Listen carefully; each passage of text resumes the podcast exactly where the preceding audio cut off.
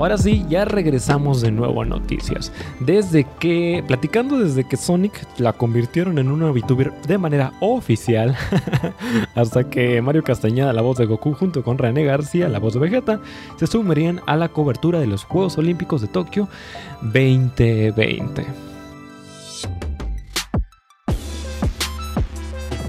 To give you the answer, we take you behind the closed doors of the famed Walt Disney Studio in Hollywood.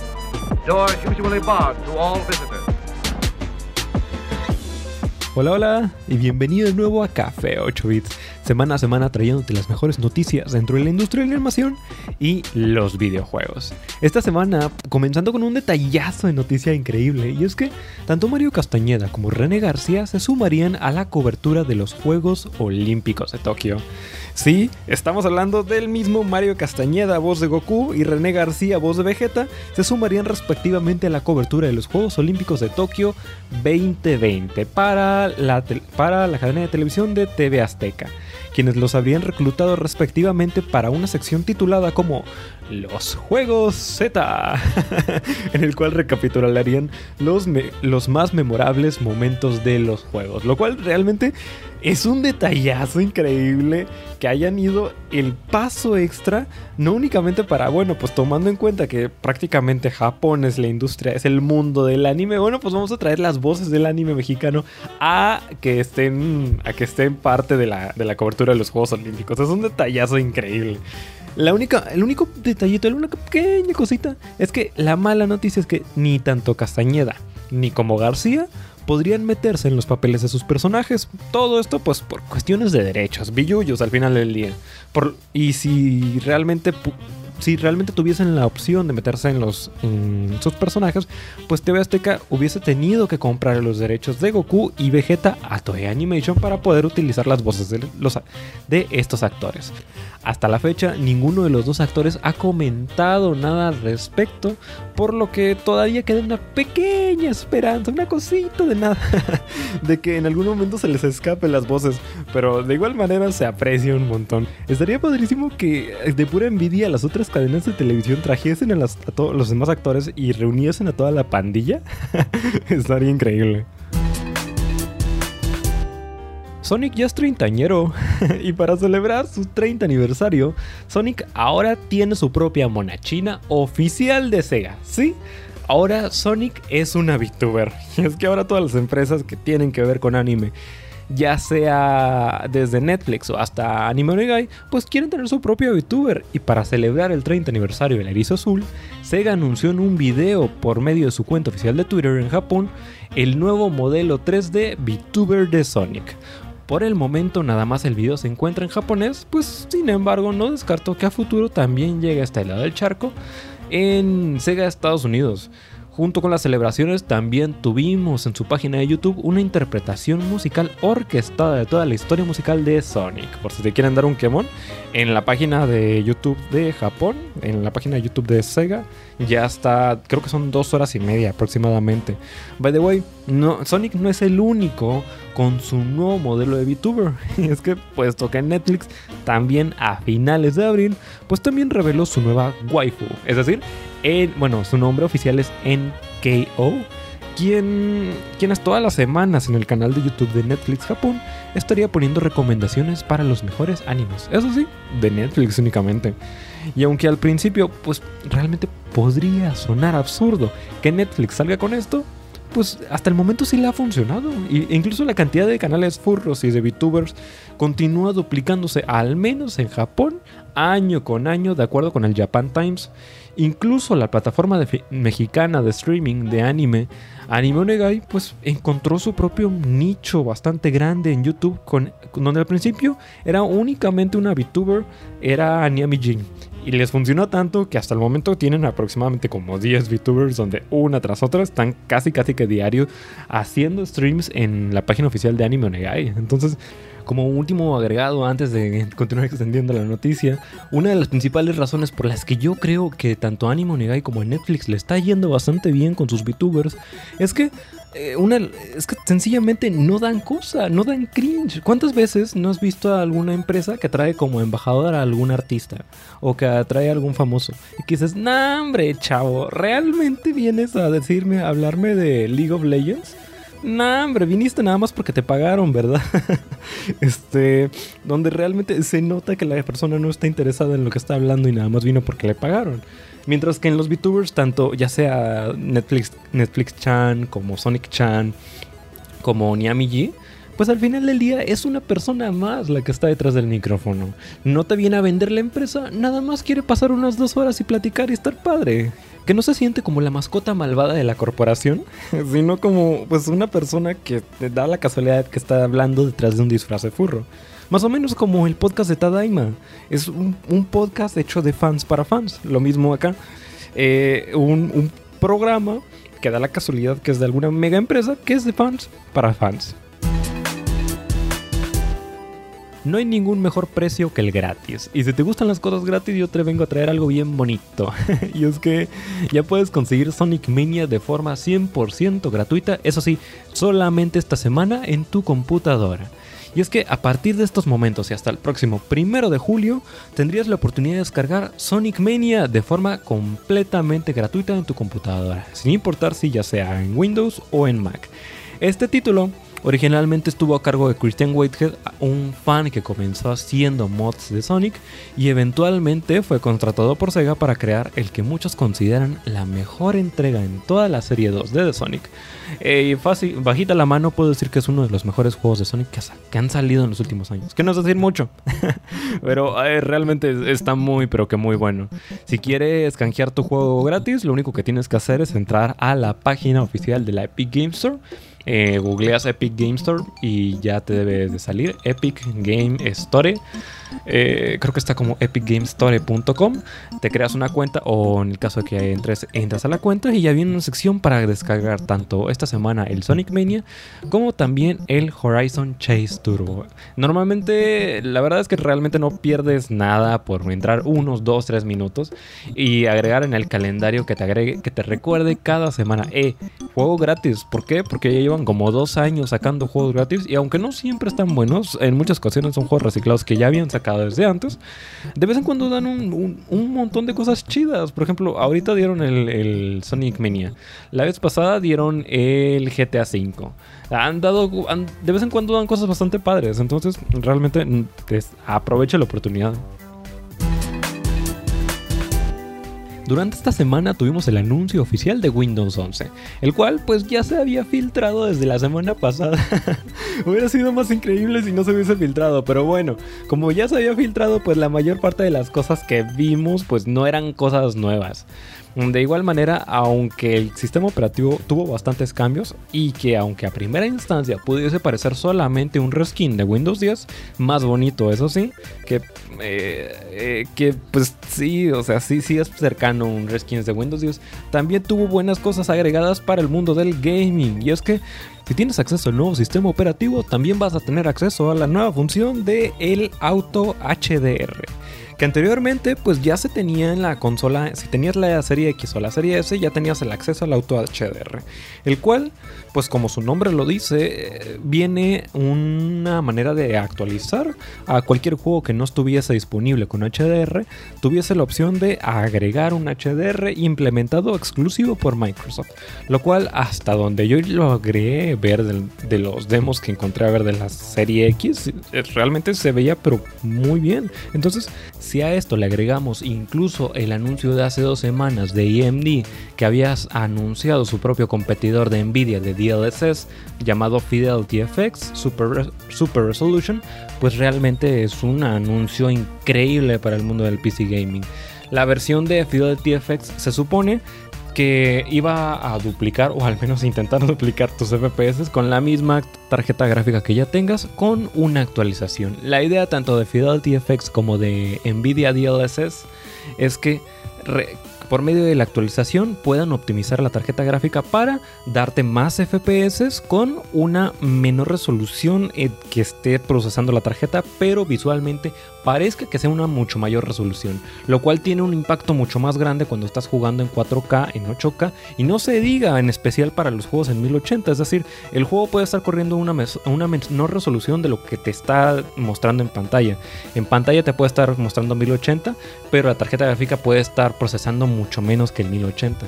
Realmente ayuda un montón para reducir la cantidad de recursos que están usando dentro de la tarjeta gráfica y para incrementar por en sí los FPS. Si a eso le agregamos. Es, un anuncio increíble tanto para eh, AMD como para que si tienes en el caso de que Windows 11 sea lo suficientemente estable como para que, los, como para que la mayor parte de la comunidad gamer se pueda migrar a Windows 11, pues va a ser un anuncio increíble para el auto HDR. hay buenas cosas, ahorita están sucediendo muy buenas cosas.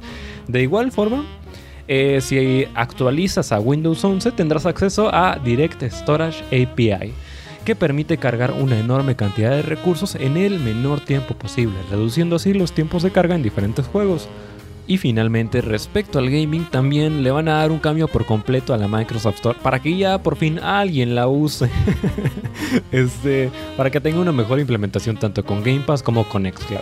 Entonces, si eres PC, no, si eres Team Xbox, te va a ir bastante bien dentro de la nueva dentro del nuevo sistema operativo que no se ve como un gran cambio, pero se ve como un cambio suficientemente bueno como para que sea como para, actualizar, en especialmente si tomamos en cuenta que la actualización va a ser completamente gratuita, entonces siempre y cuando tu computadora la soporte el sistema operativo, el cual creo que pide un procesador de 64 bits junto con 4 GB de RAM y 64 dentro del disco duro, si mal no me falla con ese último número. Si tu computadora llega a soportar el nuevo sistema operativo, si tienes Windows 10, puedes, puedes actualizar en octubre a Windows 11 sin ningún costo alguno. Y si ya eres parte de Microsoft Insider, si mal no me acuerdo del nombre del programa, a finales de este mes y a principios del siguiente ya deberías de tener acceso a alguna de las versiones legales de Windows 11. ¿Por qué? Porque como lo decía al principio, este se filtró Windows 11 la semana pasada y todos esos anuncios ya los teníamos más o menos desde la semana pasada. Eso sí, la filtración puede tener virus, entonces no te no, no, no le hagas el que sí puedes. Espérate a la versión oficial. Todavía ni sale el nuevo Metroid y ya lo están revendiendo. ay, ay, ay, con esta gente. Y es que revendedores ya están ofertando el nuevo Metroid Red hasta en 4 mil pesos. Órales, mijo. El lanzamiento de Metroid Red o Metroid 5 pues ya tiene a cualquier fan de la franquicia increíblemente emocionados. Pero desafortunadamente, mientras haya gente dispuesta a comprarlo, va a haber gente dispuesta a revenderlo. Y es que los revendedores, pues ya llegaron para querer, que viven de la, de la desgracia ajena y del dinero ajeno, pues ya están intentando revender el juego en plataformas como eBay pues hasta en 4 mil pesos. Y lo peor de todo es que, pues seguro habrá gente que sí los pague.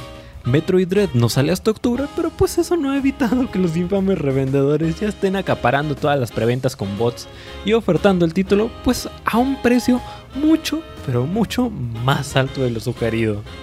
Por el momento todavía es muy temprano como para que alguien esté dispuesto a pagar tanto dinero por Metroid Dread, puesto que aún es posible conseguir la edición especial del juego pues en múltiples tiendas oficiales y de confianza, antes de que estés listo para desembolsar tus 4 mil pesos por él, pues realmente te recomiendo que intenta realmente, eh, si realmente lo quieres, separa el juego o si no alcanzas a separarlo, no se lo compres a los revendedores porque nada más les estás dando el mismo, el mismo incentivo para que a la siguiente vuelvan a hacer lo mismo.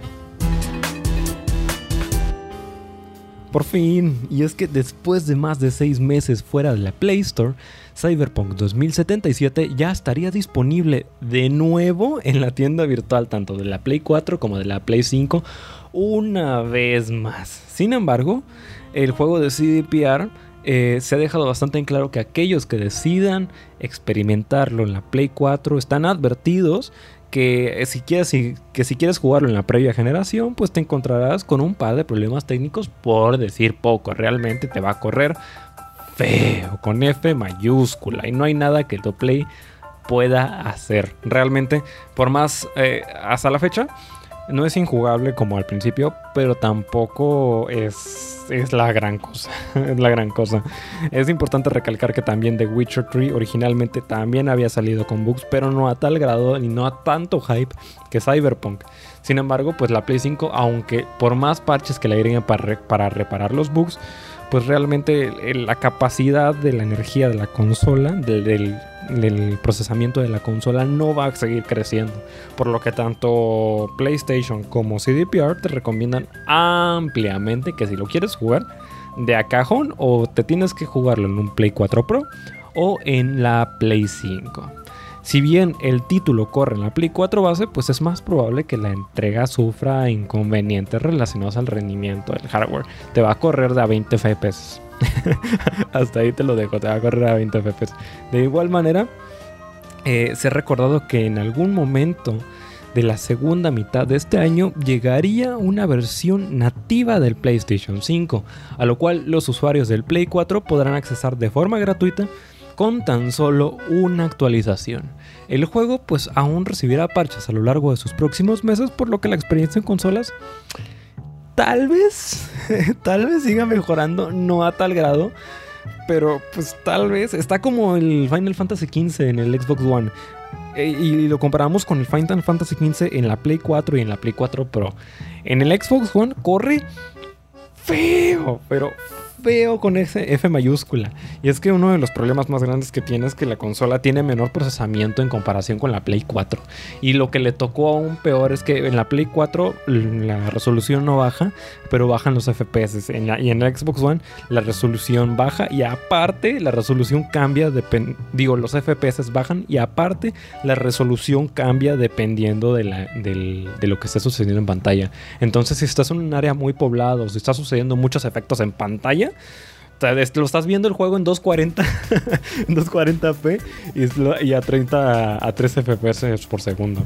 Mientras que en la Play 4 lo sigues viendo a 1080, pero lo estás viendo a 3 FPS. Está, está feo el juego realmente.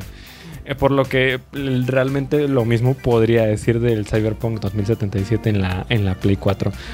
¿Lo puedes jugar?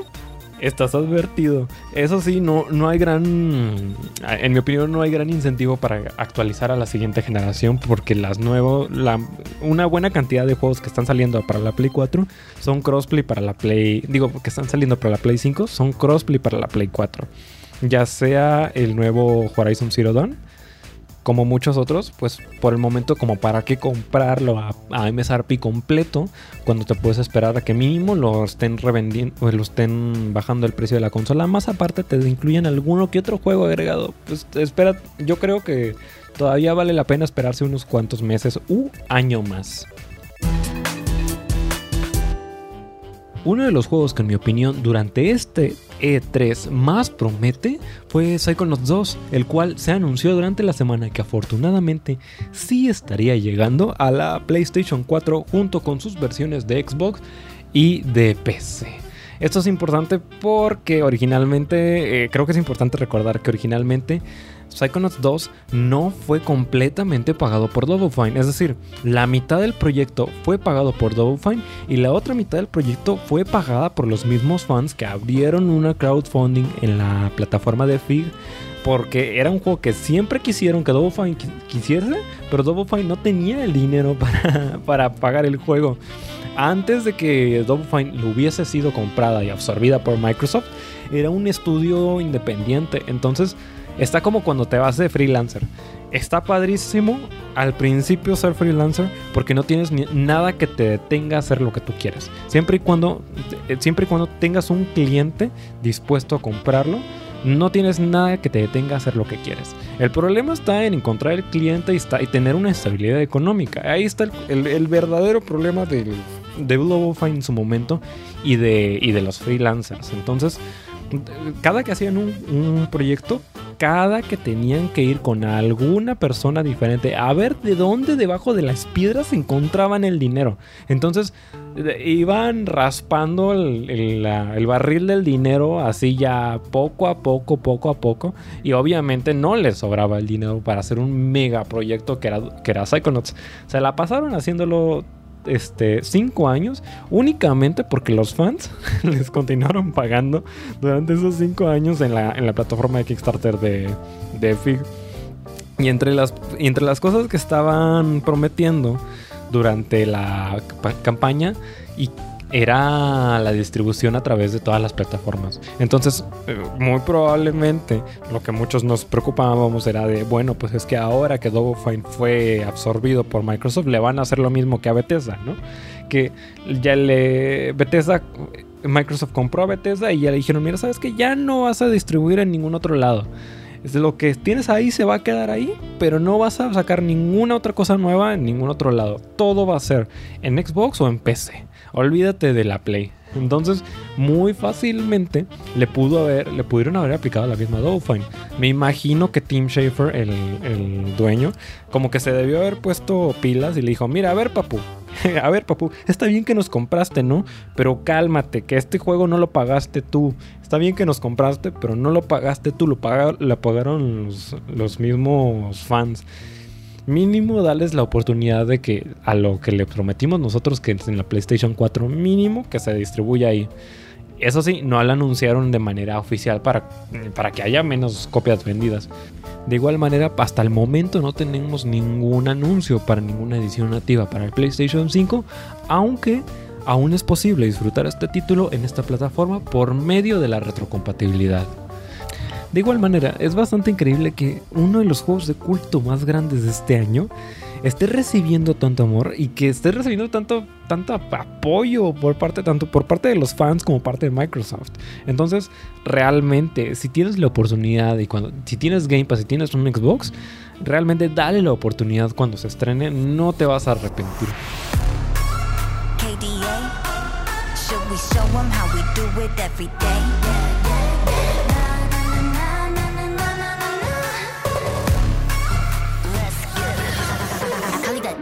Kali go girl, Kali don't stop, Kali don't skirt, Kali got a job, Kali got a work. 뜨거워 언제나 don't get burned. 넘쳐 흘러물 든 a buffet, 죽여주잖아 like a buffet. 누가 감히 on my hotbed, 그문 열지 마, that's a rock day. Give any more cause I'm greater than. 필요 없는 시험들 다 뿐이미.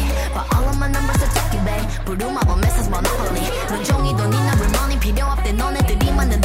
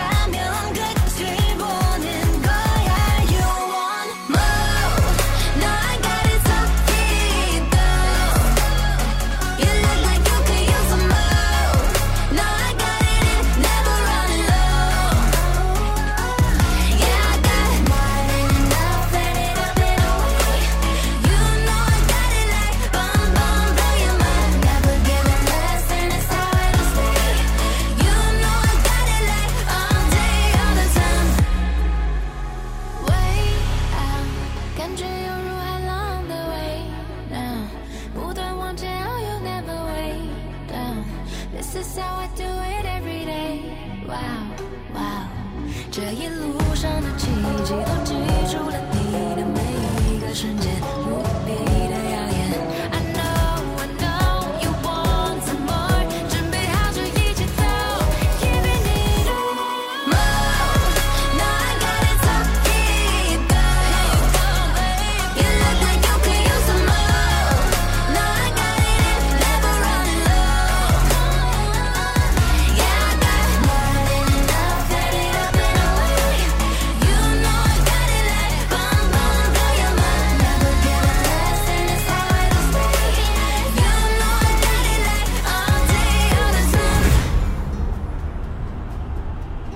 ya para terminar con esta semana, PAX West sería el primer evento de videojuegos en regresar al formato presencial.